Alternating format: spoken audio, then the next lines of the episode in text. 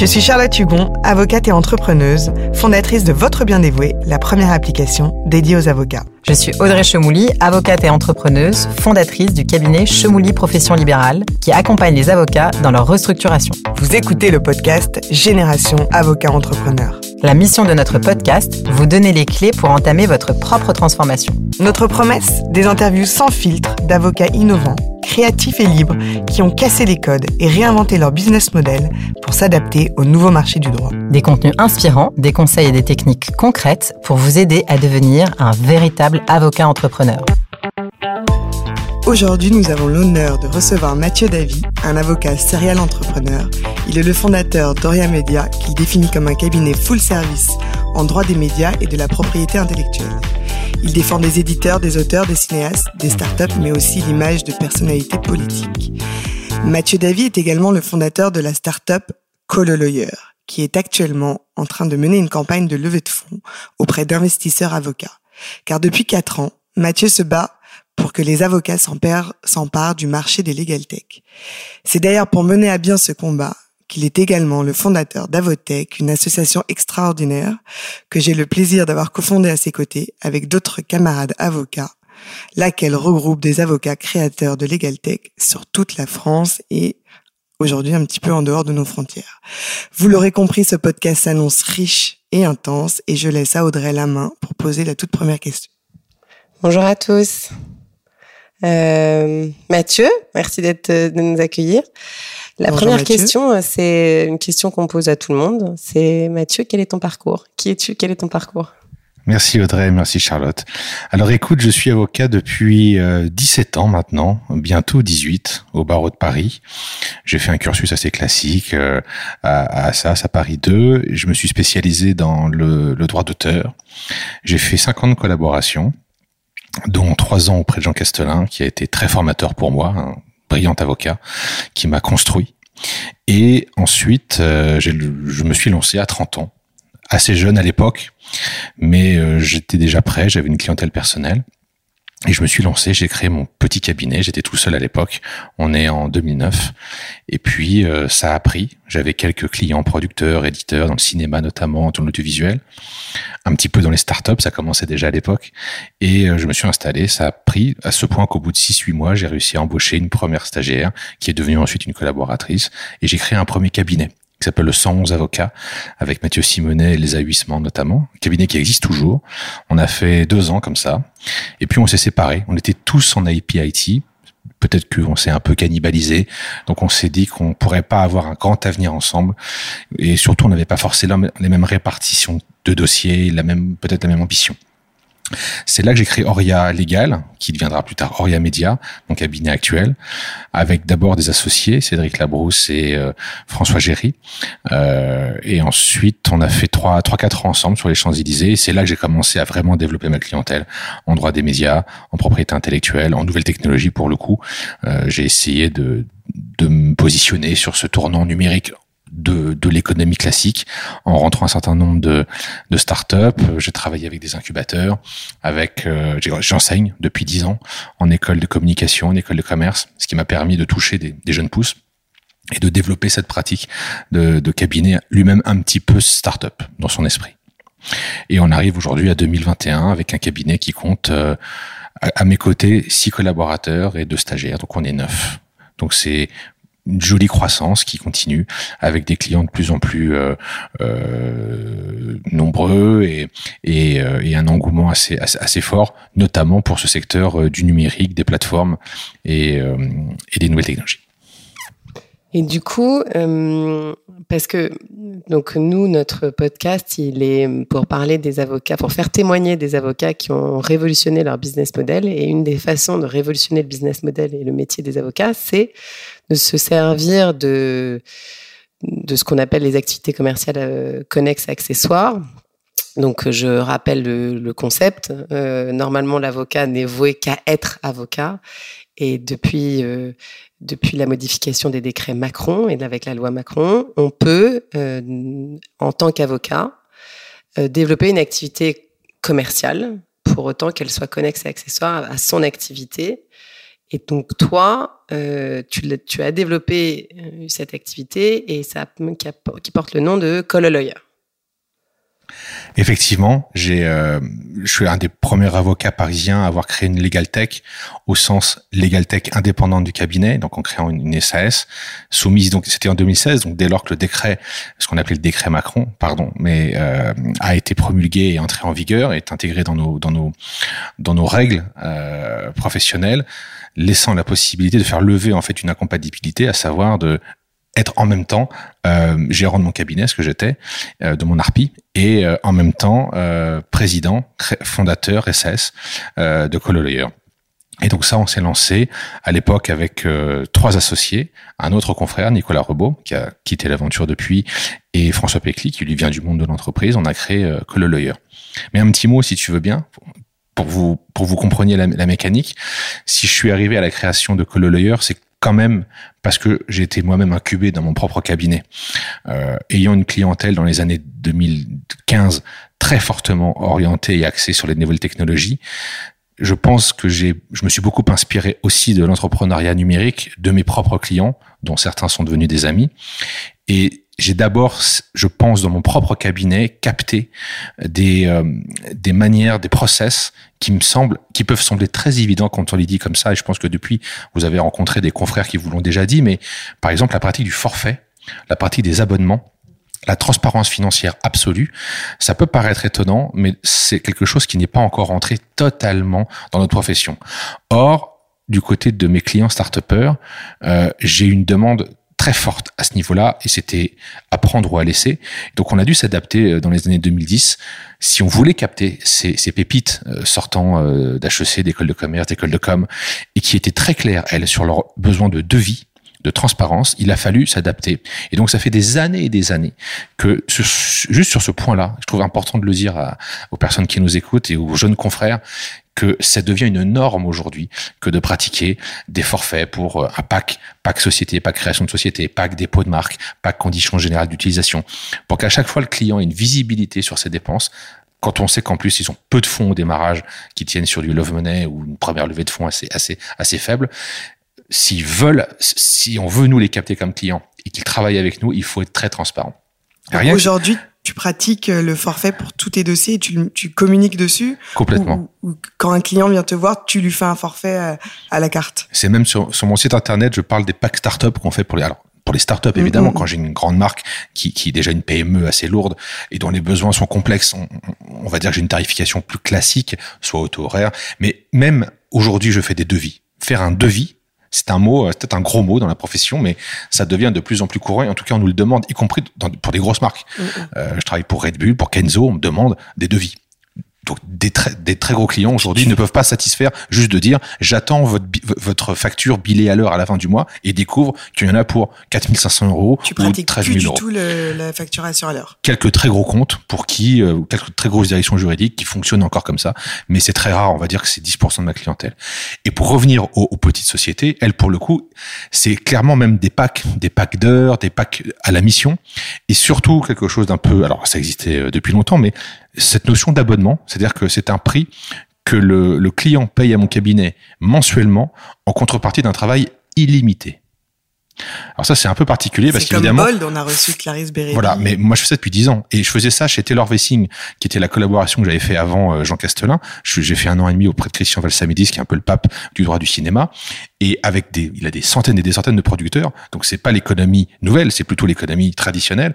Eh bien, il avait déjà mis en place cette notion de forfait illimité, d'abonnement illimité. Tu t'engages sur un an avec mon cab, tu payes 1000, 2000, 3000 euros par mois T'as un collaborateur dédié, mais tu es en ligne illimitée derrière. Comme ça, au moins, il n'y a pas de problème.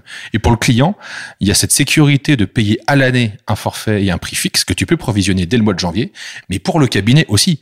C'est-à-dire que moi, en mettant en place des abonnements illimités, ce qui est à peu près 30% de mon résultat. Je, 30% de ton résultat qui est sur des abonnements Donc, mon chiffre d'affaires aujourd'hui, qui à peu près d'un million d'euros, j'ai 30% qui est fait en début d'année. Ce qui permet d'avoir déjà payé, on va dire, mon loyer, mes charges et la moitié de mes collabs. et les 70% restants sont des forfaits, des packs et des honoraires euh, classiques. Je vais pas parler des contentieux. Là, je, facture ah, plus, plus, facilement. Tu, tu mets pas le contentieux dans tes forfaits. Non, il non, mais même chez Bolt, de contentieux, il est pas dans les forfaits. Non, non, le contentieux, c'est que chez personne. Alors, sur le contentieux, c'est une, une, autre pratique, mais qui est pour connu, euh, plus, connu, c'est que j'intègre plus facilement de l'honoraire de résultats complémentaires aux honoraires fixes. Parce que là aussi, chez des jeunes clients et des jeunes pousses, ils n'ont pas forcément la trésorerie. Et puis surtout, ils aiment l'incentive. L'incentive, d'ailleurs, elle est, elle est aussi dans le conseil. Euh, moi, ça, ça j'ai aussi le statut d'agent artistique, ce qui est aussi une compatibilité qu'on peut faire euh, pour les avocats. Moi, très souvent, ça m'arrive de rapprocher deux personnes, de leur faire conclure un deal en production, en édition. Et le, là, je suis en train de le faire pour Decathlon et une cliente. Eh bien, euh, sportive.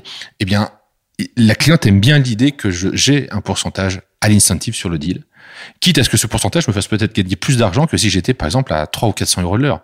Mais en revanche, elle a un retain fees qui est beaucoup moins élevé, donc elle débourse moins d'argent. Donc ça aussi, ça fait partie des nouvelles formes de facturation. Pardon, j'étais un peu long. non, non, je t'en prie. J'allais, ça me faisait juste penser à l'interview qu'on a fait euh, de Didier Poulmer sur euh, la fiducie. Euh, tu y as pensé à la fiducie ou... On m'en parle. Alors très franchement, je suis pas un technicien. Euh, mais on en parle. Ça fait deux, trois fois que des confrères me parlent ça de l'outil fiduciaire. Ça m'a fait penser à ça quand tu me dis que tu as mis en relation euh, une sportive et des catons. J'imagine que c'est pour son image. Entre autres. Je peux pas tout raconter. Non, non, bien sûr, mais, mais, tu devrais. Bah, je t'invite à écouter notre interview de Didier Poulmer où il explique ce que c'est que la fiducie, probablement. Avec plaisir, avec plaisir. Donc, toi, tu dis que tu avais une, un esprit euh, entrepreneur, on va pas dire start-up nécessairement, mais un esprit entrepreneur. Et du coup, ça t'a c'est ça ce qui qui t'amène vers euh, l'entrepreneuriat euh, article 111 qui t'amène vers Call a Lawyer. C'est quoi l'origine de Call a Lawyer? Bah, je le raconte souvent et c'est pas une blague. Euh, j'étais à un dîner avec quelques amis entrepreneurs. On a créé ce qu'ils appellent le siècle digital. C'est un peu l'équivalent du siècle classique mais ramener euh, aux entrepreneurs du digital. J'ai l'honneur d'en faire partie. Euh, je suis le seul avocat de, de, du groupe et je dînais avec eux. On a commencé, on était une dizaine. Aujourd'hui, c'est plus de 80 personnes avec euh, des très très gros start Et un soir, il me disait mais Mathieu, t'es la seule profession qui n'a pas assumé encore sa transformation digitale. Vous, les avocats, est-ce que t'as pas peur? Vous allez vous faire ubériser, c'est évident. Et j'ai pris ça comme une claque c'était c'est des gens bienveillants. Euh, ils le disaient avec un peu d'humour, mais eux étaient déjà, on était déjà en 2015. Eux vivaient la transformation euh, numérique de leur profession. Certains étaient dans la food tech, dans la biotech, euh, dans les médias, et, ils m'ont un peu un peu balancé ça sur le mode. ils voyaient déjà arriver Captain, Contra, Legal Start, Rocket Lawyer, Legal Suit aux États-Unis qui pèse 600 millions de dollars. Et ils se disent mais vous vous faites quoi? Et surtout, ils avaient peut-être conscience que aux États-Unis, les plus belles legal tech sont réalisées, sont montées par des avocats. Alors que chez nous en France, anomalie, en 2015, la plupart des entrepreneurs du, des legal tech ne sont pas avocats dans le domaine du juridique. Non, mais c'est toujours le cas, non? Alors il y a beaucoup d'entrepreneurs avocats. En revanche, celles qui font euh, les grosses levées de fonds et dont on entend le plus parler, enfin le public connaît le plus, c'est celles qui sont pas avocats. Mais on va on va reparler d'Avotech. On est aujourd'hui plus de 50 avocats euh, en France créateurs de legal tech. Alors, à l'époque, c'était vraiment euh, pas le cas. On était très peu d'avocats, et moi, c'est vrai que ça m'a un peu bousculé. J'ai réfléchi, ça m'a pris plusieurs jours, et je me suis dit, je pense que j'étais mature pour créer une autre activité. J'arrivais à la quarantaine, t'as la crise de la quarantaine, tu veux faire autre chose de ta vie. Ça fait 15 ans que t'es avocat, à l'époque 13 ans. Euh, je faisais d'avoir un, bébé. Bon, il y, a ce côté. Euh, j'avais peut-être envie, je réfléchissais à qu'est-ce que je pourrais faire comme activité connexe et accessoire sans le savoir, un peu comme Jourdain. Et avec cette c'est Jourdain dans la fable ah, de dire euh, voilà je, me venait l'idée enfin, sans le savoir je faisais la légalité dans ma tête. Et j'ai réfléchi je me souviens un jour j'étais dans le TGV parce que je, fais mes allers-retours en Bretagne je vis en Bretagne donc je prends le TGV deux fois par semaine trois heures et j'écris j'écris j'écris j'écris et commence à venir cette idée de mise en relation avocat client ça ça existait déjà. Mais je me dis on va créer une application mobile et qu'est-ce qu'est-ce, quelles vont être nos valeurs à nous? Ça va être l'instantanéité, la mise en relation immédiate avec un avocat, et surtout, je crée un réseau qu'avec des avocats. Il y aura pas de juristes, pas de stagiaires, pas de non-juristes, surtout pas, puisque c'est la consultation juridique. Je vais réunir des avocats. J'ai eu l'idée, tu m'as connu à cette époque, je t'en parlais déjà, euh, Charlotte, et euh, avec Nicolas Rebaud, on a brainstormé, et on a fait un truc rigolo, c'est que c'était en juin. On réunissait, juin-juillet 2016, on réunissait à, à, mon cabinet tous les mardis soirs 10 avocats, 10-15 confrères de notre, de notre réseau. On en a vu, je pense, 150 sur un été. C'est là que tu étais venu avec Julien me voir. Et euh, sur les 150, il y en a 60, 70 qui ont dit, OK, ça m'intéresse de faire partie de ton réseau d'avocats. Et vraiment, beaucoup de confrères assez clever, modernes, jeunes, dynamiques. Et, et je me suis dit, c'est avec eux qu'on va construire le réseau Cololoyer. Quand tu sais qu'aujourd'hui, j'en ai 1500 dans toute la France depuis 4 ans, ça, évidemment, ça a grossi. Mais ça a été la base. Créer un réseau quali d'avocats qui ne payent pas pour rentrer dans le réseau, mais qu'on sélectionne pour justement pouvoir dire à nos clients, à nos investisseurs, à nos partenaires, c'est pas une legal tech où les avocats payent et donc ça peut donner l'impression qu'on a des avocats un peu de deuxième catégorie, un peu morts de faim. Et il faut le dire franchement, euh, ça, arrive et certaines legal tech ont un peu ce profil-là. Parce que si tu fais payer un avocat et que tu, que tu lui apportes pas de dossier, l'avocat se retourne contre le système et ça donne un effet qualitatif à la fin. Alors que l'idée que l'avocat ne paye pas, que tu laisses prester selon son taux horaire, avec sa déontologie, sa responsabilité, et qu'en plus il y a un peu ce côté sélectif, ce qui nous est d'abord demandé par les avocats étonnamment. Les confrères me disaient, moi je veux bien aller dans ta legal tech, mais je veux des avocats de mon niveau, quoi. Et outre la blague, je comprends l'idée ton nom est associé à une legal tech, t'as pas envie que dans la même legal tech, il y ait un avocat qui fasse n'importe quoi, qui se comporte mal euh, dans son cabinet. Et, et, et c'est vrai qu'il y, y, a un peu une surveillance des confrères euh, sur les avocats qui rentrent dans Colo Lawyer. C'est d'ailleurs pour ça qu'on fait cette levée de fonds, parce que c'est une manière de faire d'intégrer la plupart de nos membres comme actionnaires de la plateforme et d'avoir un droit de regard Alors, sur la plateforme. Je, je vais juste t'arrêter. Euh un, un, tout petit peu parce que on n'a pas expliqué. Je pense que tout le monde ne sait pas exactement qu'est-ce que fait. Bon, tu l'as dit de la mise en relation, mais comment fonctionne euh, Cololoyer et après on parlera de, de ta levée de fonds euh, auprès des avocats. Est-ce que tu peux nous nous, re, nous euh, Cololoyer euh, comme si tu la pitché à... Donc comme je te disais, effectivement, l'idée c'était vraiment de cette, cette mise en relation avocat-client de manière instantanée. Donc ça, ça n'existe nulle part ailleurs. C'est-à-dire que le client met, pose sa requête sur l'application mobile ou sur la web app qu'on a développée maintenant. On a créé un petit moteur de recherche en machine learning qui marche assez bien. On a près de maintenant de 4 à 5 000 mots-clés qu'on a réussi à renseigner et qui se nourrit euh, mois après mois pour être de plus en plus précis. Et ces mots-clés, donc on va dire, euh, je viens de me faire licencier, le, le bot reconnaît que c'est rupture, contrat de travail, c'est des DCDI, et là il te, il te présente une liste d'avocats en ligne qui répond immédiatement à la question pour une première consultation de 20 minutes. Qui répond au téléphone, hein, par donc, un texto. Voilà. Euh... Donc ils sont mis en relation par une voie sur IP, donc de manière téléphonique l'un et l'autre, pour valider la transaction. L'encaissement du call est fait. Et, c'est toujours 20 minutes 20 euros ou ça alors a changé c'est plus 20 euros, c'est toujours 20 minutes. On a gardé le format de 20 minutes qui fonctionne vraiment très bien pour les professionnels et les particuliers. Les professionnels sont même un peu plus courts, ils sont un peu plus directs parce que ils, ils, savent un peu ce qu'ils veulent. C'est plutôt 15 minutes le call professionnel, dépôt de marque, euh, CGU, ça Les particuliers, on sait que ça traîne un petit peu plus, mais en gros, ça respecte les 20 minutes. Sur la tarification, on a un petit peu évolué. On est plutôt autour de 30 euros pour les, pour les particuliers et 40 euros pour les professionnels, hors taxe, TTC hors taxe. Et puis, on a créé un, un produit un peu différent qui est l'abonnement illimité. Pour les professionnels d'abord, on l'a créé pendant le Covid, on s'est dit que c'était une bonne manière pour les professionnels d'avoir un besoin récurrent et de faire appel à que le lawyer. Donc pour, euh, 30, pour 69 euros par mois, mmh. ils font autant de calls qu'ils veulent dans tous les domaines du droit, dans les 21 domaines du droit des professionnels. Et dans lesquels autant on a de calls sur n'importe quel, euh, n'importe quel domaine du droit et ouais. du coup autant de calls de 20 minutes. Exactement. Mmh. L'idée étant qu'ils peuvent multiplier les calls dans des domaines différents mais ils peuvent aussi multiplier les calls dans le même domaine s'ils veulent comparer. Par exemple, un entrepreneur qui fait l'objet d'un licenciement un peu, lourd, à qui on va réclamer 150 000 euros de dommages intérêts, pour lui, c'est vital. Donc, on estime que ça peut être intéressant qu'il parle à deux, trois confrères en droit social pour peut-être vérifier la stratégie, s'assurer que la réponse va dans le bon sens euh, du meilleur côté, et puis ressentir aussi le confrère qui va l'accompagner voilà, un entrepreneur peut vouloir un avocat assez offensif ou un avocat plutôt dans la discussion, dans la médiation, dans la transaction, etc. Donc, ça lui donne la possibilité de, ça, de benchmarker un peu. Mais est-ce que vous n'avez pas, des, vous avez pas d'abus euh, d'un client qui va appeler euh, 45 fois dans le mois le même avocat? Alors, pas les professionnels, parce que vraiment, les professionnels chez nous euh, ont un aspect... Euh, faut aller au bout, faut, faut aller au bout du, au, au, bout du chemin. Moi, je suis là avec un dossier, j'ai pas le temps en fait. Même faire cette démarche pour eux coûte du temps.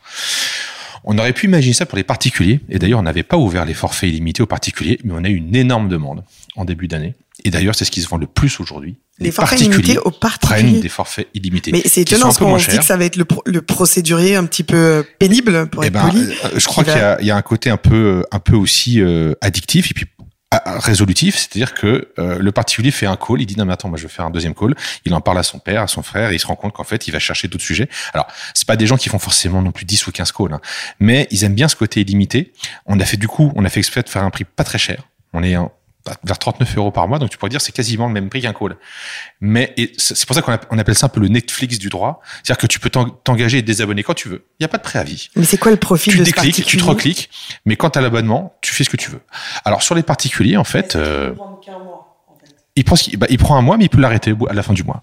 Il peut le reprendre. Mais t'as des particuliers qui se disent tiens, je vais m'abonner un an euh, à Colo Lawyer, et puis euh, dès que j'ai un petit, une petite question, un pépin. Euh, ouais.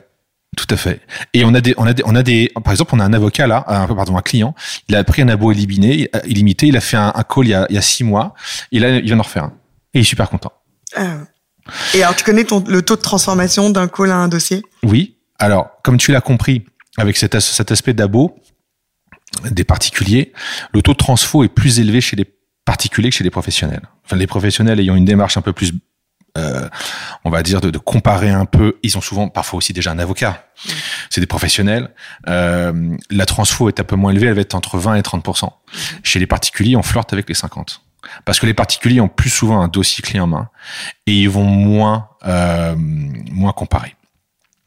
Donc, la mais la transfo professionnelle, le panier moyen est plus élevé parce que tu peux être plus facilement euh, sur euh, un contentieux, un, un, un, contrat à signer qu'alors un particulier peut avoir plus juste une petite consultation. Donc le panier moyen chez les particuliers, il est moins de 1000 euros, tandis que chez les professionnels, il est de plusieurs milliers d'euros. Là, on a une consoeur, elle vient de faire une levée de fonds avec nous. Donc euh, c'est une avocate en corporate, elle vient de prendre 15 000 euros d'honoraires. C'est le prix 20 minutes de call avec nous.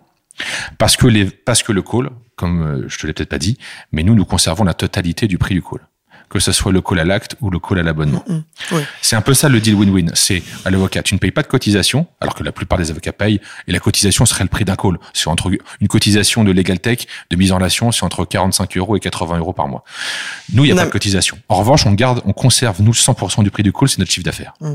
Alors, ce qui a fait, ce qui a fait beaucoup parler, d'ailleurs, euh, parce qu'avec avec Mathieu, on a un peu le même problème. Euh, on a un peu eu le même problème parce que ça s'est calmé, mais on s'est beaucoup fait attaquer par des, des confrères qui nous accusaient de vouloir euh, euh, se, se, faire du blé sur le dos des confrères, en gros. Et donc euh, que, que le garde l'intégralité euh, du call, c'était ça paraissait scandaleux, mais il faut savoir que tout ça, enfin tout ce que monter une start-up comme Colo Lawyer, bah, c'est pas du bénévolat, donc ça, ça coûte euh, beaucoup d'argent et euh, sans euh, sans garder l'argent des calls, la startup ne peut pas fonctionner. oui, parce qu'en plus, on s'est, enfin, on s'est donné deux points très forts et qui sont pour nous des éléments protecteurs de l'avocat et respectueux de nos règles. C'est pas de cotisation d'entrée, pas d'apport d'affaires, c'est interdit, pardon, mais c'est comme ça. Et surtout pas de ponction de commission sur les honoraires perçus ultérieurement. Ce qui paraît assez évident, mais certaines legal tech le font. Donc nous, en s'empêchant ces deux possibilités de revenus, on reste une SAS, mais ne voulons pas non plus contourner les règles de l'interdiction de l'apport d'affaires, nous sommes contraints d'une certaine manière de réduire nos chiffres d'affaires au call lui-même dont on conserve 100%. Et toute notre rémunération est sur le call. Et très, franchement, il y a des partenaires ou même des investisseurs, parce qu'on a déjà fait une première levée de fonds, qui nous disent, mais vous êtes ridicule, vous devriez faire payer beaucoup plus les avocats puisque vous leur apportez. Que moi, je garde 39 euros quand un avocat va gagner 5000 euros derrière, le ratio est ridicule. Eh ben, c'est comme ça. On, s'en est fait notre propre euh, euh, religion, si je puis dire. On assume tout à fait l'idée qu'on va gagner notre vie sur le volume des calls et sur le volume des abonnements. Il y a d'autres manières sur lesquelles on va pouvoir gagner de l'argent autrement, mais pas en ponctionnant les confrères. Déjà, on demande au confrère de faire un effort. Il fait ce call effectivement un peu gratuitement. Alors, même si c'est une démarche commerciale, comme on le ferait tous, hein, euh, c'est pas moi qui l'ai inventé. Le fait de, oh, ça, le premier rendez-vous gratuit. Euh, enfin, moi, le nombre de fois où j'ai fait des, des, des, des, coups de téléphone euh, pour des prospects qui nous d'ailleurs n'ont jamais été convertis, ou même des rendez-vous entiers d'une heure dans un cabinet, parce que parfois ça en vaut la chandelle. Quand c'est peut être un, un, très beau client, une réponse à un appel d'offre, pardon, ça peut prendre parfois 10, 15 ou 20 heures. Là, c'est 20 minutes. Mais il faut assumer que on peut les faire sans que ça se transforme derrière. Mais c'est sûr que c'est pas audible pour un investisseur de prendre 39 euros sur 5000 euros. Donc, enfin, pour en avoir rencontré beaucoup. On n'est pas audible pour certains confrères parce qu'on prend rien, parce qu'on prend tout et on n'est pas audible pour, les, pour certains. Donc il faut faire l'équilibre. Alors sur les confrères un peu ronchons, tu le sais aussi, hein, ça commence à se désenfle. On en a de moins en moins. Euh, je rappelle qu'on a, on a eu le prix de l'incubateur du barreau de Paris en 2018 par le vote d'un millier de confrères, quand toi tu l'avais eu deux ans plus tôt par plus de 2 millions, 2000 confrères, pardon, millions. Euh, 2, millions, pardon, 2000. Euh, je pense que là on vient, on vient d'être lauréat du, du, du, du, du concours du réseau national des incubateurs euh, avec le réseau Badge, en même temps que registre général. Je pense quand même que nos Legatech commencent à juste, et peut-être justement parce qu'on a des pratiques tarifaires respectueuses des confrères et qu'on dit qu'on commence à avoir une reconnaissance. Et d'ailleurs, bah, peut-être qu'on peut en parler maintenant. Si j'ai 150 avocats qui sont en train de souscrire euh, un investissement dans Call aujourd'hui, c'est parce qu'ils nous font confiance et qu'ils savent qu'on traite bien les avocats et qu'ils y voient d'ailleurs l'intérêt non seulement d'investir chez nous, mais l'intérêt d'aller capter des, des, des, des dossiers. Ah. Donc pour te répondre sur les confrères euh, Ronchon, je pense qu'il faut laisser passer parce que ça, ça fait partie de tout écosystème, euh, suicide critique et autres. Toute innovation. Et, je pense qu'il faut, il faut aller au-delà. Bon, euh, on discute avec les grands syndicats, euh, avec les institutions. On a, à Paris, ça se passe très bien. Dans les grands barreaux maintenant, on a plutôt une, une bonne réception. Euh, J'étais à Lyon, ça se passe bien. À Marseille, euh, à Lille, à, Strasbourg. Donc, je, pense aussi qu'il faut il faut laisser le marché s'installer. C'est normal que ça prenne un petit peu de temps. On a encore, je dirais, 4-5 années un peu à souffrir pour euh, évangéliser et installer nos solutions, mais on va on va y arriver et ça fait partie du ça fait partie du marché. Donc, tu l'as monté il y a combien de temps? On est euh, ça fait depuis 2016, donc on a bientôt 5 ans. D'accord. Et donc euh, l'évolution, elle est organique dans un premier temps? Vous mettez tous les, enfin, euh, du coup vous étiez trois, c'est ça initialement? Oui. Donc ça se développe sur fonds propres. Oui. Mettez un peu de sous? Eh oui. Vous développez une appli mmh. finalement? Oui. Ok. Et, et après pour la croissance, vous, donc ça, ça marche bien? Vous atteignez, enfin, vous, vous faites un business plan? Comment est-ce que vous, comment est-ce que vous, parce que vous êtes tous les trois avocats? Alors en fait, on était tous les quatre euh, à la base. Euh, Nicolas Rebaud et moi, avocats.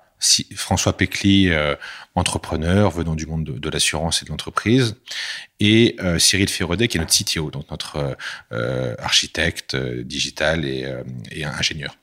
C'est un peu, on va dire, les trois maillons indispensables pour une legal tech les avocats, les juristes, le bizdev, business, business développeur et l'ingénieur. À nous quatre, on a lancé l'application effectivement en 2016. On a travaillé euh, dans les deux premières années sur nos fonds propres. On a dû quand même dépenser euh, autour de 100, 150 000 euros, euh, principalement pour moi, de mon côté, avec Nicolas, développer le réseau d'avocats, passer de ces fameux 75 premiers lawyers à 5, 500 à peu près, c'est ce qu'on a dû atteindre fin 2018. Tu faisais du, du, du porte-à-porte, enfin du téléphone. Oui, alors, euh... bah, on a, j'ai continué ce travail de réunir physiquement des avocats.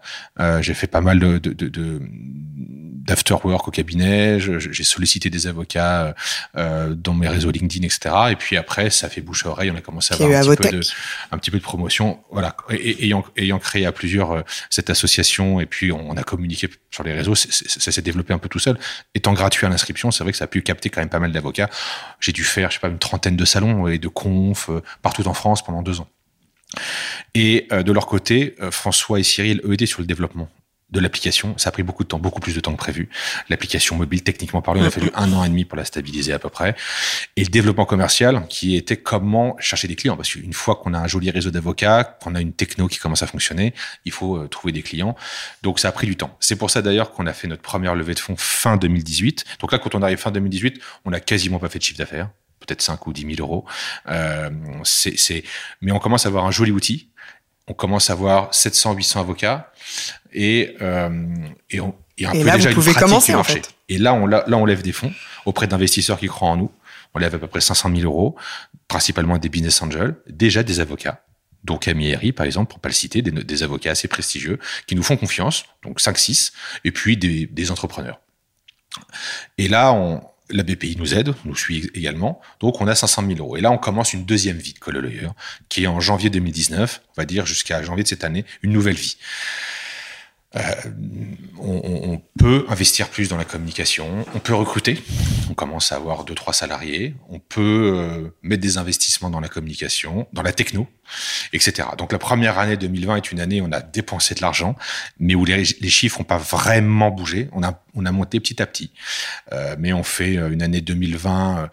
Euh, pas trop mauvaise, autour de 20 ou 30 000 euros. Donc c'est pas si fort que ça, c'est pas si impressionnant ça du tout. Mais il est vrai qu'on a payé pour apprendre aussi un peu. C'est un peu comme ça que François le dit. Et puis il y a eu le Covid qui a été finalement. Euh, excuse-moi juste une seconde. Euh, tu disais que tu avais payé. T'as appris quoi? C'est bah, quoi les apprentissages? C'est-à-dire qu'on a parfois, enfin, on a par exemple changé assez souvent notre politique tarifaire. On a beaucoup changé aussi notre méthode d'acquisition des clients. On a arrêté de payer pour acheter des clients ce qui s'appelle euh, acheter des mots-clés ou, ou, dépenser en AdWords pour faire ce qu'on appelle du SEO ou du SIA, rédiger des articles. On a ouvert un blog. Vous avez arrêté ça de rédiger ou non, justement, ah, on, a, substitué ça par euh, demander à nos avocats de rédiger des articles sur des sujets bien précis, ce qui nous a permis de nous référencer de manière beaucoup plus puissante sur Google. Ce qui fait qu'aujourd'hui, quand, on a, quand il y a un article, exactement, référencement naturel, quand on fait faire un article, on peut faire jusqu'à 10 ou 15 000 vues, ce qui fait référencer en fait Google, euh, Lawyer sur Google quand tu fais chercher un avocat sur des mots-clés euh, assez assez pertinents en droit du travail ou autre. Ganel Soussin, pour pas la payer, et la Record Woman aujourd'hui sur un article sur les beaux, évidemment en plein Covid, elle a fait euh, plus de 20 000 vues. Ce qui est du niveau d'un média, en fait. Alors que c'est que le blog de Colo Mais tout ça, c'est un travail qu'on a fait avec nos bizdev et qui ont permis de créer de la notoriété autour de Colo. Donc, quand je dis on a payé pour apprendre, c'est que on a pivoté euh, plein de fois dans notre manière d'aller chercher des clients, de nous développer en marketing, de créer des nouveaux outils honnêtement, ça a pris plus d'un an, un an et demi de laboratoire, Mais de parce recherche. En, réalité, c'était le, enfin, si je comprends bien, le jour de ta levée de fonds en 2019, c'est le vrai début de Cololoyer, parce que, en fait, ce que, bah, parce que on va peut-être un peu vite euh, euh, mais ce qui est compliqué quand tu montes une startup, c'est euh, c'est le B2C. Enfin bon, le B2B peut être compliqué, mais c'est de se faire connaître auprès du grand public. Alors de se faire connaître auprès des lawyers, c'est un marché que que tu arrives à cibler euh, aisément, même si c'est pas c'est pas forcément évident. Mais mm, ce qui est compliqué, c'est de donner aux au PME TPE qui est ta cible et euh, aux particuliers le réflexe que le lawyer. Et pour ça, bah, il faut inonder, euh, il faut inonder euh, le web, les médias, et,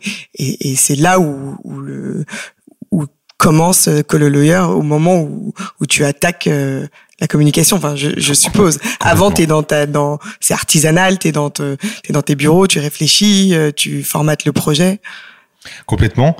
Et alors, sur le B2C, c'est le marché le plus, compliqué à conquérir, hein, 50 millions de personnes. Donc c'est vrai qu'on doit passer par, euh, des, astuces et des techniques assez, assez pointues.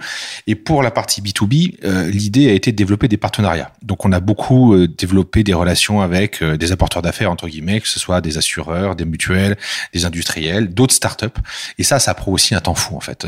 on croit que ça va vite, mais ça prend beaucoup de temps déjà pour closer le deal et ensuite pour que le deal rapporte quelque chose.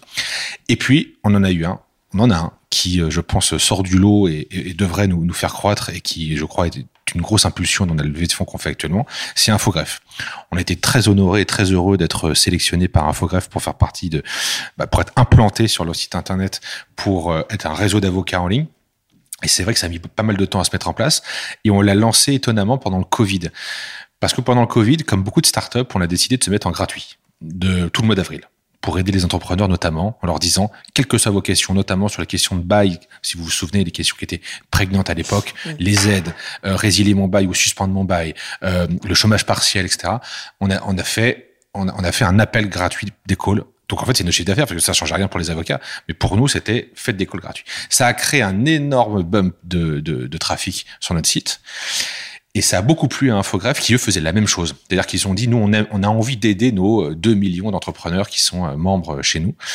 Et ils ont aimé la démarche et c'est à ce moment-là qu'ils ont décidé de nous intégrer on est rentré sur la home page, on a créé une marque blanche pour eux et, euh, et depuis on a on est présent sur Infogreffe et quand tu vas dans les services d'Infogreffe, il y a bien marqué Colo Lawyer.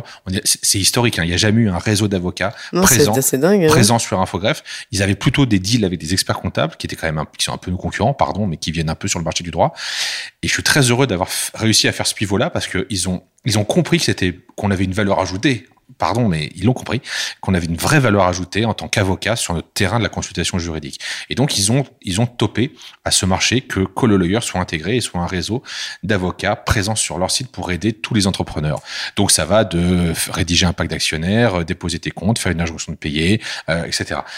Et là, on est en train de s'intégrer de manière assez puissante parce qu'on va faire ce qu'on fait pour notre blogging, on va le faire pour eux. Donc, on écrit des articles des fiches pratiques sur des thématiques assez assez ciblées, éviter la liquidation judiciaire, aller chercher un impayé, etc. Et ce sont nos articles qui vont être sur leur site et qui vont renvoyer vers Lawyer et qui vont générer du trafic. Donc c'est du SEO en partenariat B2B. Alors du coup, j'ai une question. Est-ce que tu continues à rechercher des avocats ou t'es déjà au, t'es déjà au max? Parce que j'imagine que tu peux pas non plus euh, les multiplier à l'infini pour pas que ce soit déceptif s'ils ont jamais de call. Enfin, comment tu fais? Est-ce qu'aujourd'hui il y a une sélection ou... Alors il y a toujours une sélection. Notre problème c'est pas le nombre. On a 1500 avocats aujourd'hui, donc on a pas mal grossi depuis. On a, on a doublé en un an. Aussi parce que euh, ce partenariat infographe sur lequel on a communiqué et eux aussi d'ailleurs a, a généré forcément une curiosité. Et puis c'est pour le coup, on a fait une belle année 2021. Là, pour le coup, on a dépassé les 100 000 euros de chiffre d'affaires. Donc, la, la, la, société se, développe. Pour répondre à ta question, on vise 3 400 000 cette année.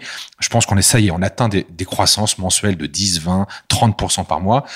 On a du vent dans la voile depuis 6, 8 mois, et ça, on le dit à nos, à nos lawyers. Donc, la base lawyer grossit. En revanche, notre enjeu, c'est plus, c'est pas d'avoir 3000 avocats comme ça. ça.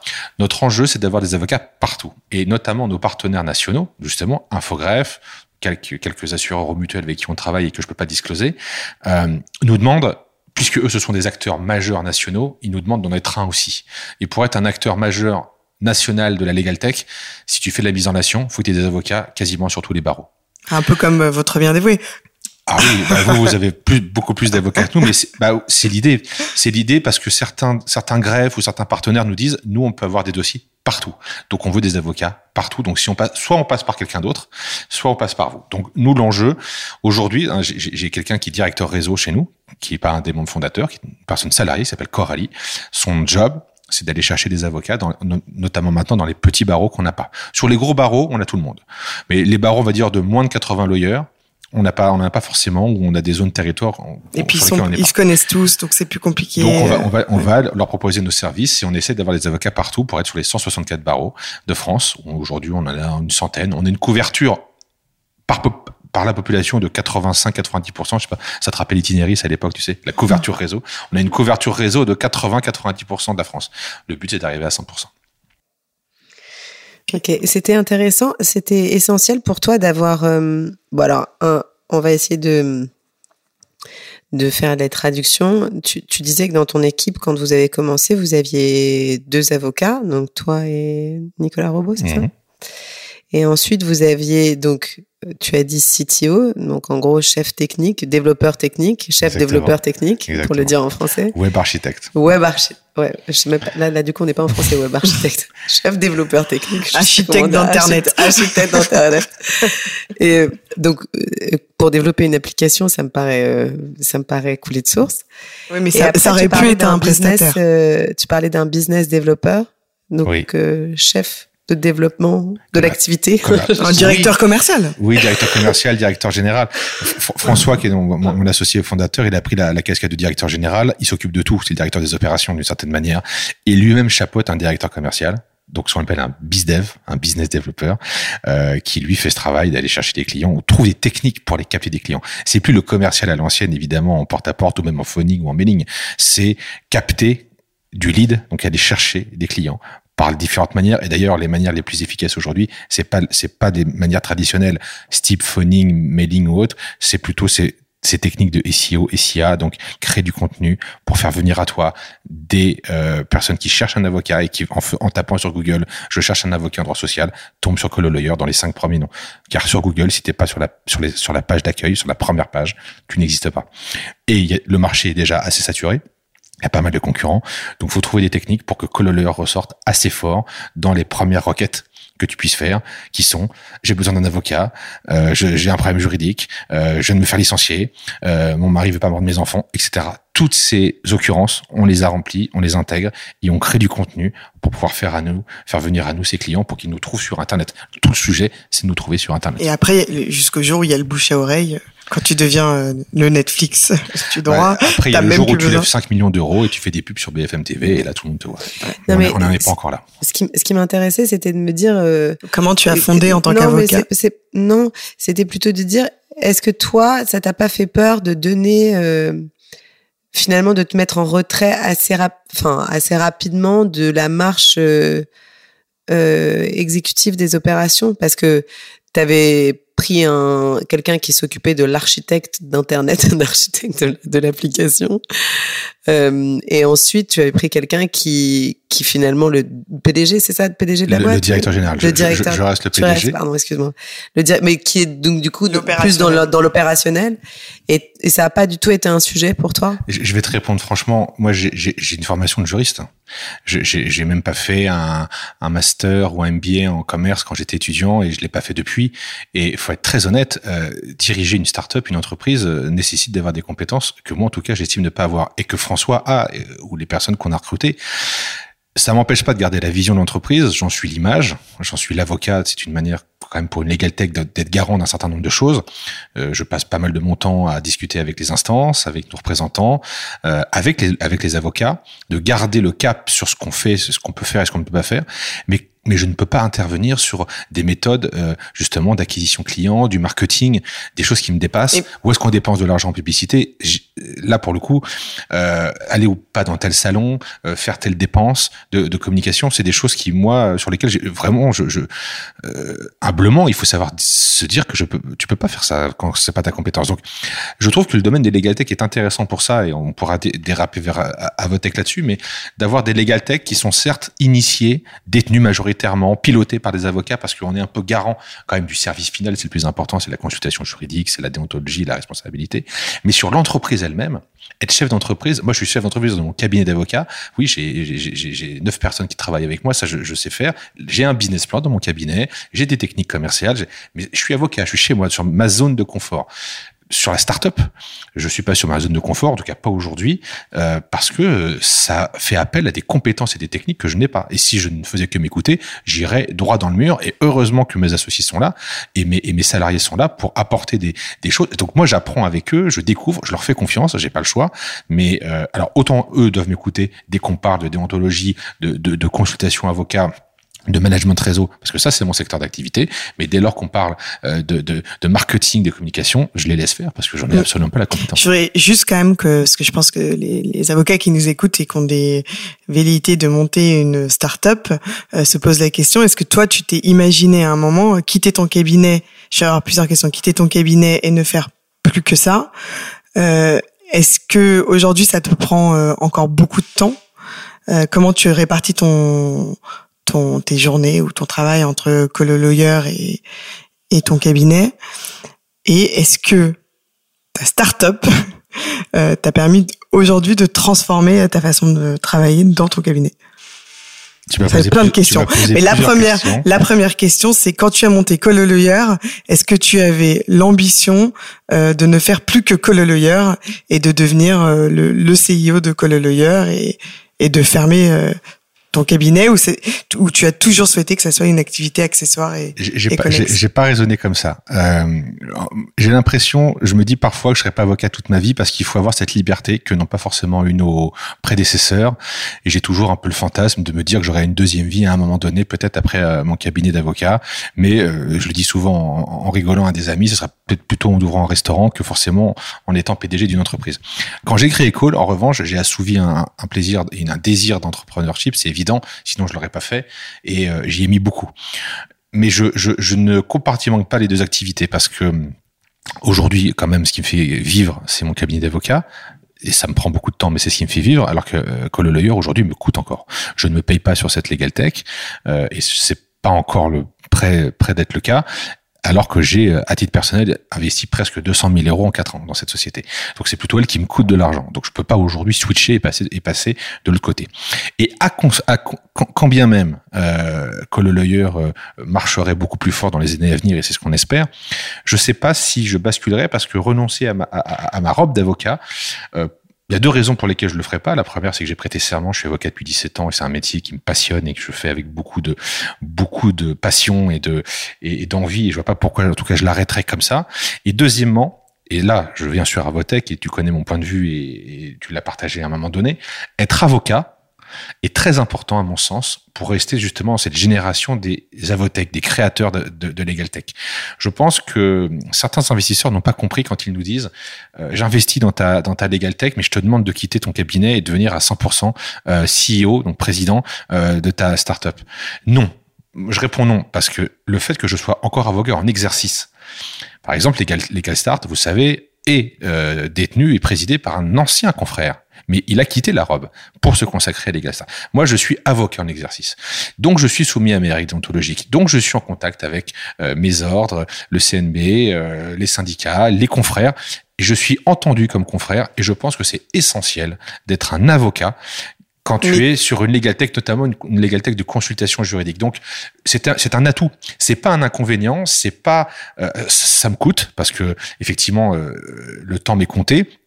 Et que ça t'empêche, ça t'empêche de lever, parce que Legal Start, ils ont levé 12 millions. Le, le fait oui, est mais- que, non mais, C'est on, pas, on connaît, tant- c'est pas tant le sujet. Je pense Bah, pas, je pense pas que, un ma, petit que peu ma- parce que ma que- personne ait bloqué une levée de fonds. Ce qui a bloqué les fonds, c'est qu'on n'est pas encore assez scalable, c'est-à-dire assez encore rentable, qu'on qu'on n'est pas encore, euh, si tu veux, passé des plafonds de verre que j'espère on est en train de passer maintenant et que la nouvelle levée de fonds qu'on fait maintenant va nous aider à passer. Ils ont 5 ans d'ancienneté par rapport à nous. Mais le fait que moi je reste avocat, je pense pas, ce sera pas un blocage. Peut-être qu'ils exigeront qu'on monte une équipe un peu plus fournie avec une direction plus large. Peut-être que je serai un peu en retrait de la direction que le lawyer, effectivement, si un fonds d'investissement. non mais ils exigeront que tu restes pas Mais- majoritaire, certainement. Mais on sera dilué par la force des choses. Voilà.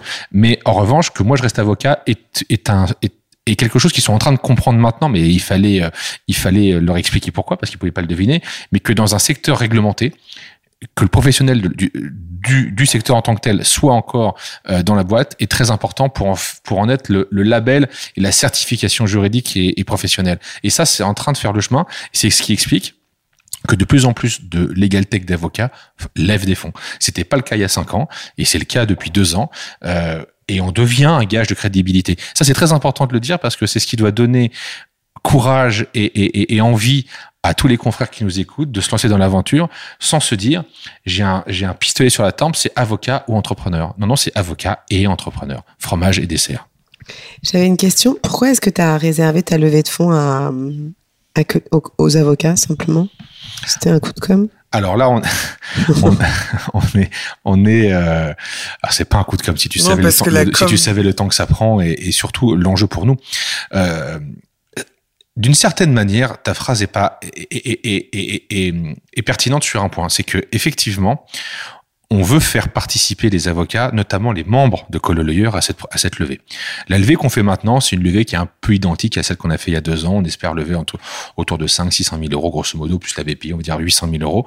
Donc c'est pas une grosse levée, on appelle ça plutôt un bridge, un pont, donc une levée un peu similaire à la première, qui elle-même peut-être préparera la levée de dans 2-3 ans, qu'on appellera pour le coup plutôt une série A, une série B, avec un fonds d'investissement. Où là, on levera plusieurs millions d'euros, je l'espère. Cette levée, c'est une levée donc intermédiaire, qu'on a coupée en deux tranches. La première tranche, c'est un crowdfunding avocat. Et la deuxième tranche, c'est des business angels classiques comme la première fois. Sur le crowdfunding, ça fait des années que j'y pense. D'ailleurs, j'y pense avec quelqu'un que vous connaissez, qui s'appelle Barthélémy Lemial, qui est un ami, euh, avec qui on a créé, euh, avec qui on a cofondé Avotech avec Charlotte, qui lui-même avait aussi créé sa Legal Tech, et avec qui on a beaucoup réfléchi aux sources de financement des Legal Tech, notamment des Legal Tech d'avocats. Et il est devenu un peu évident que la profession regorgeait d'investisseurs potentiels. Cette idée m'a d'ailleurs été soufflée un jour par un fonds d'investissement qui m'a dit, avant de venir lever chez nous, levez chez vous. Et vous serez d'autant plus crédible. C'est en cela que ça répond à ton petit clin d'œil du coup de com. C'est pas un coup de com, c'est un coût financier d'une certaine manière, euh, en ce sens que je serai peut-être, on sera plus crédible chez Colo Lawyer quand on aura levé chez les avocats. Donc c'est plutôt un coup double, parce que si je lève pas chez les avocats, j'ai un peu euh, mis un coup d'épée dans l'eau et ça sera observé par les éventuels investisseurs futurs. Mais si ça marche, ils auront la, une forme de conviction. Il n'y a pas que ça, hein, il faut que les chiffres fonctionnent à côté, mais que les professionnels de la profession, si je puis dire, soutiennent Colo Lawyer. Aujourd'hui, on a cinq, on a cinq avocats dans le capital. Demain, on va en avoir 150. Ça change un petit peu la physionomie. J'en fais un conseil scientifique de ces fameux 150 avocats qui sont en train d'investir dans Colo Lawyer. Donc 150 personnes, c'est un gros C'est quand cabinet même un parisien. galère, Ouais. hein, euh, d'avoir 150. Oui, Et alors- qui, qui est-ce qui gère d'ailleurs cette levée de fonds C'est un cabinet C'est un crowdfunding, donc c'est une holding Ah. dédiée Ouais, c'est qui aura un président et le président sera au board avec nous. Nous, c'est des actionnaires fondateurs et qui ont plus de 5% du capital. D'accord. On est quatre aujourd'hui, donc il y aura un cinquième qui sera le représentant dit avocat. L'étant moi aussi, ça veut dire que tu as deux avocats sur cinq qui seront au board. Je trouve, dont un qui, moi, qui paie 50% du capital. Non. Donc je trouve ça intéressant en termes aussi de crédibilité. Mm. C'est ça, auprès Et- du et- particulier, c'est peut-être un gage et voilà. d'assurance euh, Exactement. de, de qualité, c'est ça. Et, et on dit à nos avocats, et moi je leur dis à ceux qui investissent aujourd'hui, donc vous avez compris, le ticket d'entrée c'est à peu près 1000 euros, mais il y en a un qui met 100 000, donc comme ça c'est- c'est c'est quand même assez large. On leur dit, j'attends de vous pas simplement de mettre un ticket, euh, mais la contrepartie pour vous, ça va être que je vais aussi vous demander d'être dans ce fameux conseil scientifique et, je vais vous solliciter. Notamment, j'aimerais qu'on rédige une charte éthique de l'avocat qui preste sur Colo Lawyer, qui emprunte des règles déjà existantes euh, dans notre règlement intérieur, mais qui va aussi donner des règles plus modernes, plus euh, plus 2021 euh, sur comment est-ce qu'on preste vis-à-vis des clients euh, euh, comment on est compatible avec les demandes clients sur Internet on va peut-être, par ce conseil scientifique, régler des litiges qui peuvent arriver entre un client et un avocat, de pas forcément et systématiquement du côté du client. Parce que justement, nous, on n'est pas dans l'idée le client est roi. L'avocat aussi euh, doit être considéré et que parfois, on peut avoir des demandes abusives. Donc, on veut une sorte d'organe un peu de conseil scientifique, des conseils scientifiques, euh, voilà, qui, qui, viennent nous aider nous dans la direction de l'entreprise pour prendre les bonnes décisions sur est-ce qu'un jour on fera ou pas payer les avocats euh, si, un jour, heureusement, et moi je fais partie, je crois comme vous, à un peu déréglementer certains secteurs, donc que l'apport doit faire soit enfin validé parce que c'est quand même la plus grande hypocrisie de notre profession, que l'ouverture euh, de nos sociétés, nos cabinets aux capitaux extérieurs existe, donc ça va poser des questions intéressantes sur l'éventuelle croissance qu'on va pouvoir faire avec peut-être des partenaires euh, du monde privé. Et ça, je pense que c'est intéressant d'avoir tous ces confrères qui sont de la France entière. On a des confrères de Dijon, de Nantes, de Poitiers qui investissent, d'ailleurs majoritairement plus que les Parisiens, et même en volume d'investissement aussi. Et donc, je trouve que c'est très intéressant, en plus d'avoir une représentation nationale pour savoir un peu ce qui se passe dans les barreaux, pour euh, pour avoir un peu une température du barreau de France, qui, comme tu le sais, comme vous le savez, est un barreau en fait complètement euh, explosé euh, un peu partout, et que nous, Lawyer, on puisse être le plus le plus près, le plus proche possible des besoins de nos confrères et de la réalité du marché de l'avocat en ligne. Alors, j'avais une question. Euh, moi, il me reste deux questions. J'ai une question pour vous deux, mais avant de vous poser la question pour vous deux, euh, je, voulais savoir simplement si, tu pouvais nous dire concrètement euh, cette aventure que tu décris avec beaucoup de passion. Euh, qu'est-ce qu'elle a changé dans ton activité professionnelle? Il y, a des, il y a des choses concrètes ou c'est j'imagine que ça a changé beaucoup de choses dans ta vision de certainement et puis de côtoyer les deux personnes dont tu parlais qui sont tes associés euh, et qui ne sont pas avocats.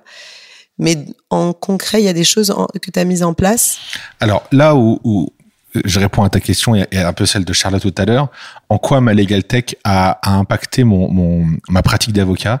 C'est incroyable, incroyable tout ce que ça a pu m'apporter en, quelques années. Parce que au-delà de fréquenter mes deux associés qui sont non avocats et mes salariés, maintenant on en a six, donc on est neuf quand même dans l'équipe.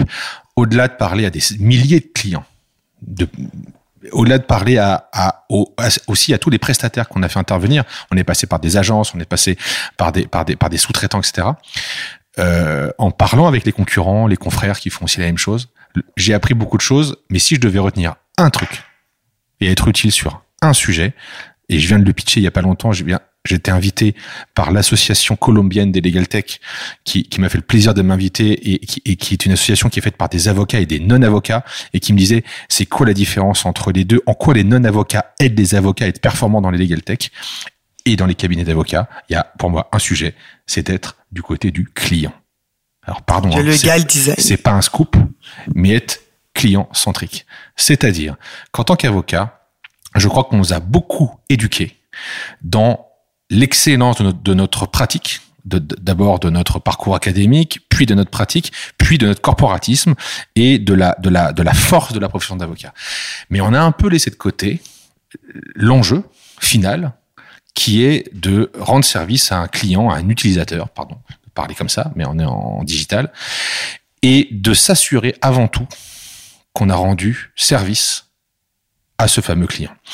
Et se mettre du côté du client, c'est pas aussi simple et c'est pas vraiment c'est pas du marketing du marketing que je vous fais euh, euh, du café du commerce. C'est tout un processus. C'est tout un processus qui euh, oblige à, à, à, vraiment se mettre de l'autre côté du miroir, et on en a un peu besoin en tant qu'avocat avec l'écho qu'on a, de se vraiment se mettre du côté du client et de se dire est-ce que là j'ai vraiment transmis la bonne consultation, le bon contrat, le bon le bon conseil, est-ce que j'ai rendu service à la personne euh, au-delà de, de s'enorgueillir de sa propre performance sur un dossier gagné ou sur la brillance d'une clause que j'ai pu insérer? C'est d'abord et avant tout est-ce que j'ai rendu service à la personne qui m'a quand même payé pour ça? Et là, on vous là je peux te dire qu'en termes de légalité, tu te prends une claque parce que tu vois le résultat plusieurs fois par jour. Nous, en tant qu'avocat, euh, on a euh, quelques dizaines, quelques centaines de clients. Mais là, nous, on a, on a, franchi les 10 000 clients. C'est des calls, c'est 20, 30, 50 calls par jour. Donc, nous, on est en expérience user tous les jours toutes les heures. Et là, on voit, on voit la claque que ça représente sur le résultat de ce que l'avocat peut produire. Et d'un côté, je peux dire une seule chose. Une chose, c'est que les avocats sont extrêmement bien notés. Donc c'est très rassurant. On a une profession à haute valeur ajoutée. Mais il faut prendre absolument le besoin du client pour le rassurer et pour justement acquérir des nouveaux, des nouveaux réflexes pour, pour être dans cette, euh, dans ce, du côté du client et, vraiment comprendre ses attentes. Et, je crois qu'en le faisant, on devient, à mon sens, un très bon entrepreneur, mais surtout un bon avocat. Et alors, du coup, je, je, rebondis euh, parce que en fait, euh, partir du besoin du client, c'est ce qu'on appelle le legal design, parce que le legal design, c'est pas euh, simplement euh, des jolis graphiques euh, qu'on diffuse sur les internets.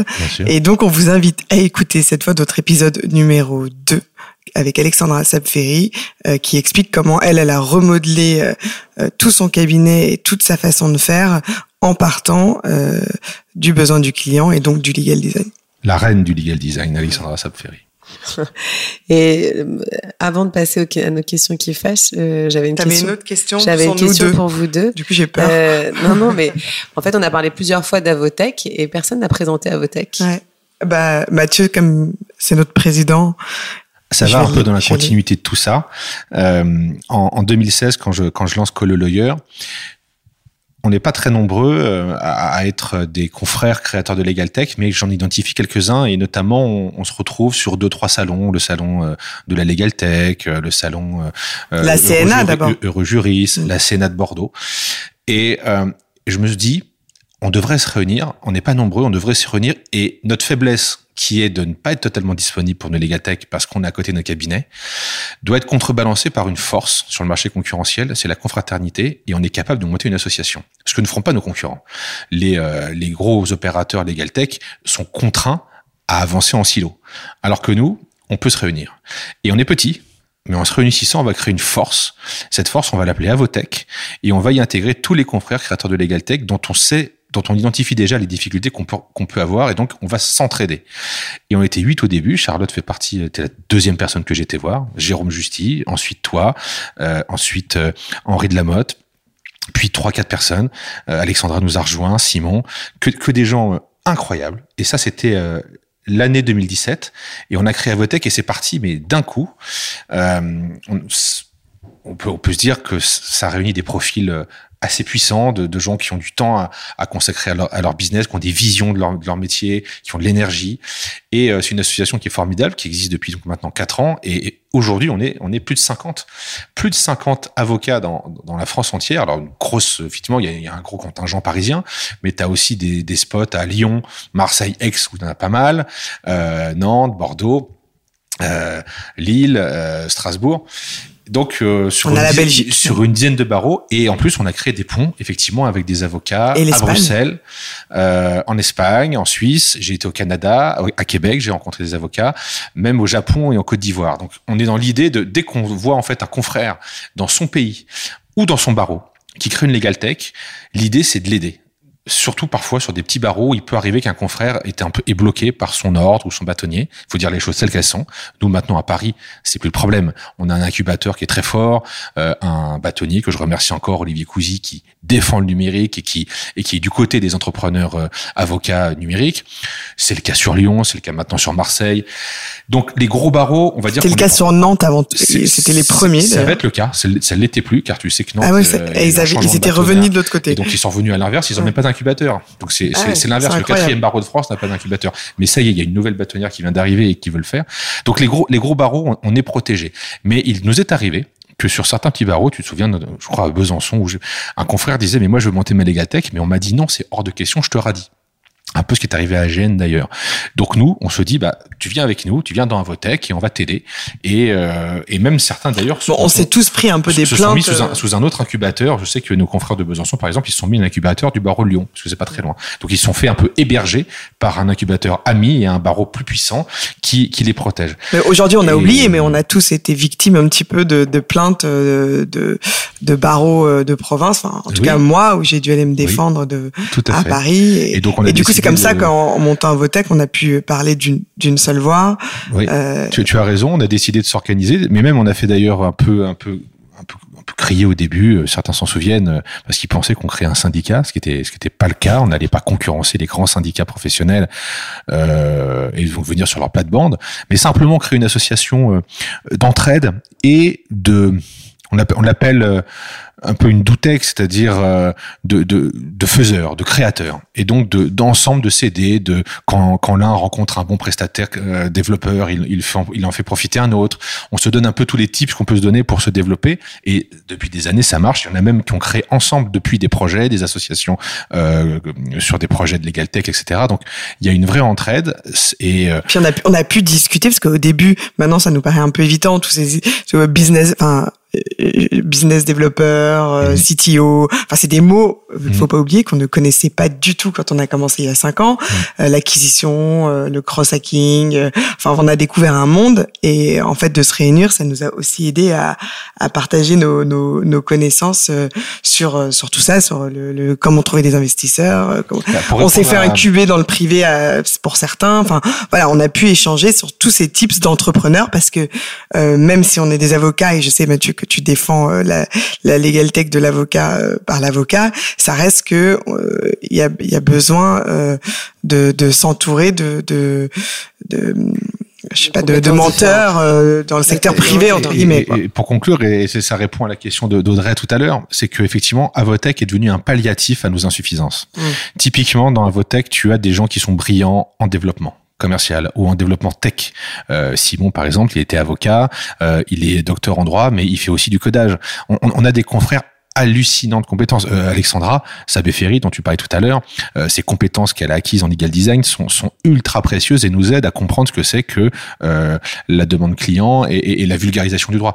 Donc et d'ailleurs, ça, elle l'a appris en montant sa propre légalité mesomsdimmunité.com. Et, et quand, quand, on lève des fonds, eh bien, on essaie de faire profiter aux autres, en tout cas, de, la manière dont ça s'est passé. Donc, Avotech est un laboratoire, un incubateur de créateurs de LegalTech qu'on a créé ensemble et qu'on fait euh, évoluer ensemble. Et donc, je vous invite à venir à notre prochain événement qui est le 25 juin à Montpellier, car on organise une grande journée du droit connecté avec l'incubateur du barreau de Montpellier et avec le DU Legal Tech créé par Simon de Charentenay. Et toute l'après-midi, on sera à la maison euh, des avocats de Montpellier pour parler Legal Tech Innovation avec plus d'une vingtaine de membres avocats créateurs de Legal Tech. Moi, j'ai bien envie que mes podcasts ils durent pendant très longtemps. Donc aujourd'hui, on est en 2021. Si vous écoutez en 2023 et que vous vous pointez le 25 juin, je suis pas certaine que vous y trouverez beaucoup. Mais bon. Euh, on termine nos interviews par euh, les questions qui fâchent. Et la première question qui fâche, c'est la question politique. Si tu devais supprimer une règle du code de déonto, ce serait laquelle? Euh, l'interdiction d'apport d'affaires. C'est la, la, règle la plus stupide euh, encore en vigueur dans un dans un corpus pourtant extrêmement puissant. Je suis très euh, admiratif et respectueux de nos règles déontologiques parce que bah parce qu'elles nous protègent, parce qu'elles protègent nos clients et que euh, c'est un peu notre notre forteresse. Mais cette règle euh, est vraiment une des dernières règles à supprimer parce que très franchement, qui ne fait pas d'apport d'affaires aujourd'hui au barreau? Les avocats entre eux s'apportent du business et tant mieux. Ça veut dire qu'on crée des synergies, que quand un spécialiste en IP connaît un spécialiste en droit du travail, ils s'apportent réciproquement un dossier et que donc il pourrait être normal que apportant l'un à l'autre leur carnet d'adresse et leur savoir-faire, ils puissent être rémunérés. Donc déjà, entre avocats, je dirais, ne parlons pas des extérieurs, mais entre confrères, donc restons dans la confraternité. Il devrait être normal de nous autoriser à optimiser nos échanges. Donc ah. oui, pour moi, la, la, la rémunération de l'apport d'affaires doit être autorisée. Ok même si Audrey me regarde en me disant tais-toi, je voudrais dire que moi, je voudrais quand même qu'on parle des extérieurs pour cette question parce que ça bloque certaines de nos legal tech, notamment la mienne. Euh, la mienne aussi. Voilà, mon business model serait beaucoup plus simple si euh, l'apport d'affaires était ouvert. voilà, au moins c'est dit. Audrey, est d'accord en plus. Audrey, Audrey, Audrey, est d'accord. Mais Audrey, elle n'ose pas parfois le dire. non, non, non, pas du tout. Non, non, Audrey, elle est d'accord sur le. Donc euh, la deuxième question qu'on pose classiquement, et la, tu nous l'as déjà dit, la question pognon. Est-ce que tu gagnes bien ta vie? Bah, je la gagne bien comme avocat, mais pas du tout comme entrepreneur, puisque comme entrepreneur, je travaille aujourd'hui bénévolement pour que le lawyer, je ne me rémunère pas. La, la rémunération dirigeant est attribuée à, à, François, mon directeur général, pour la simple et bonne raison qu'il s'est mis à plein temps, lui, pour la Legal Tech. Donc, il a renoncé à toute autre forme de d'activité et de rémunération. Moi, j'ai la chance d'avoir mon cabinet qui me fait nourrir. Et donc, euh, non, je, je, je, je, ne gagne pas ma vie comme, entre, entre guillemets aujourd'hui comme euh, start-upper.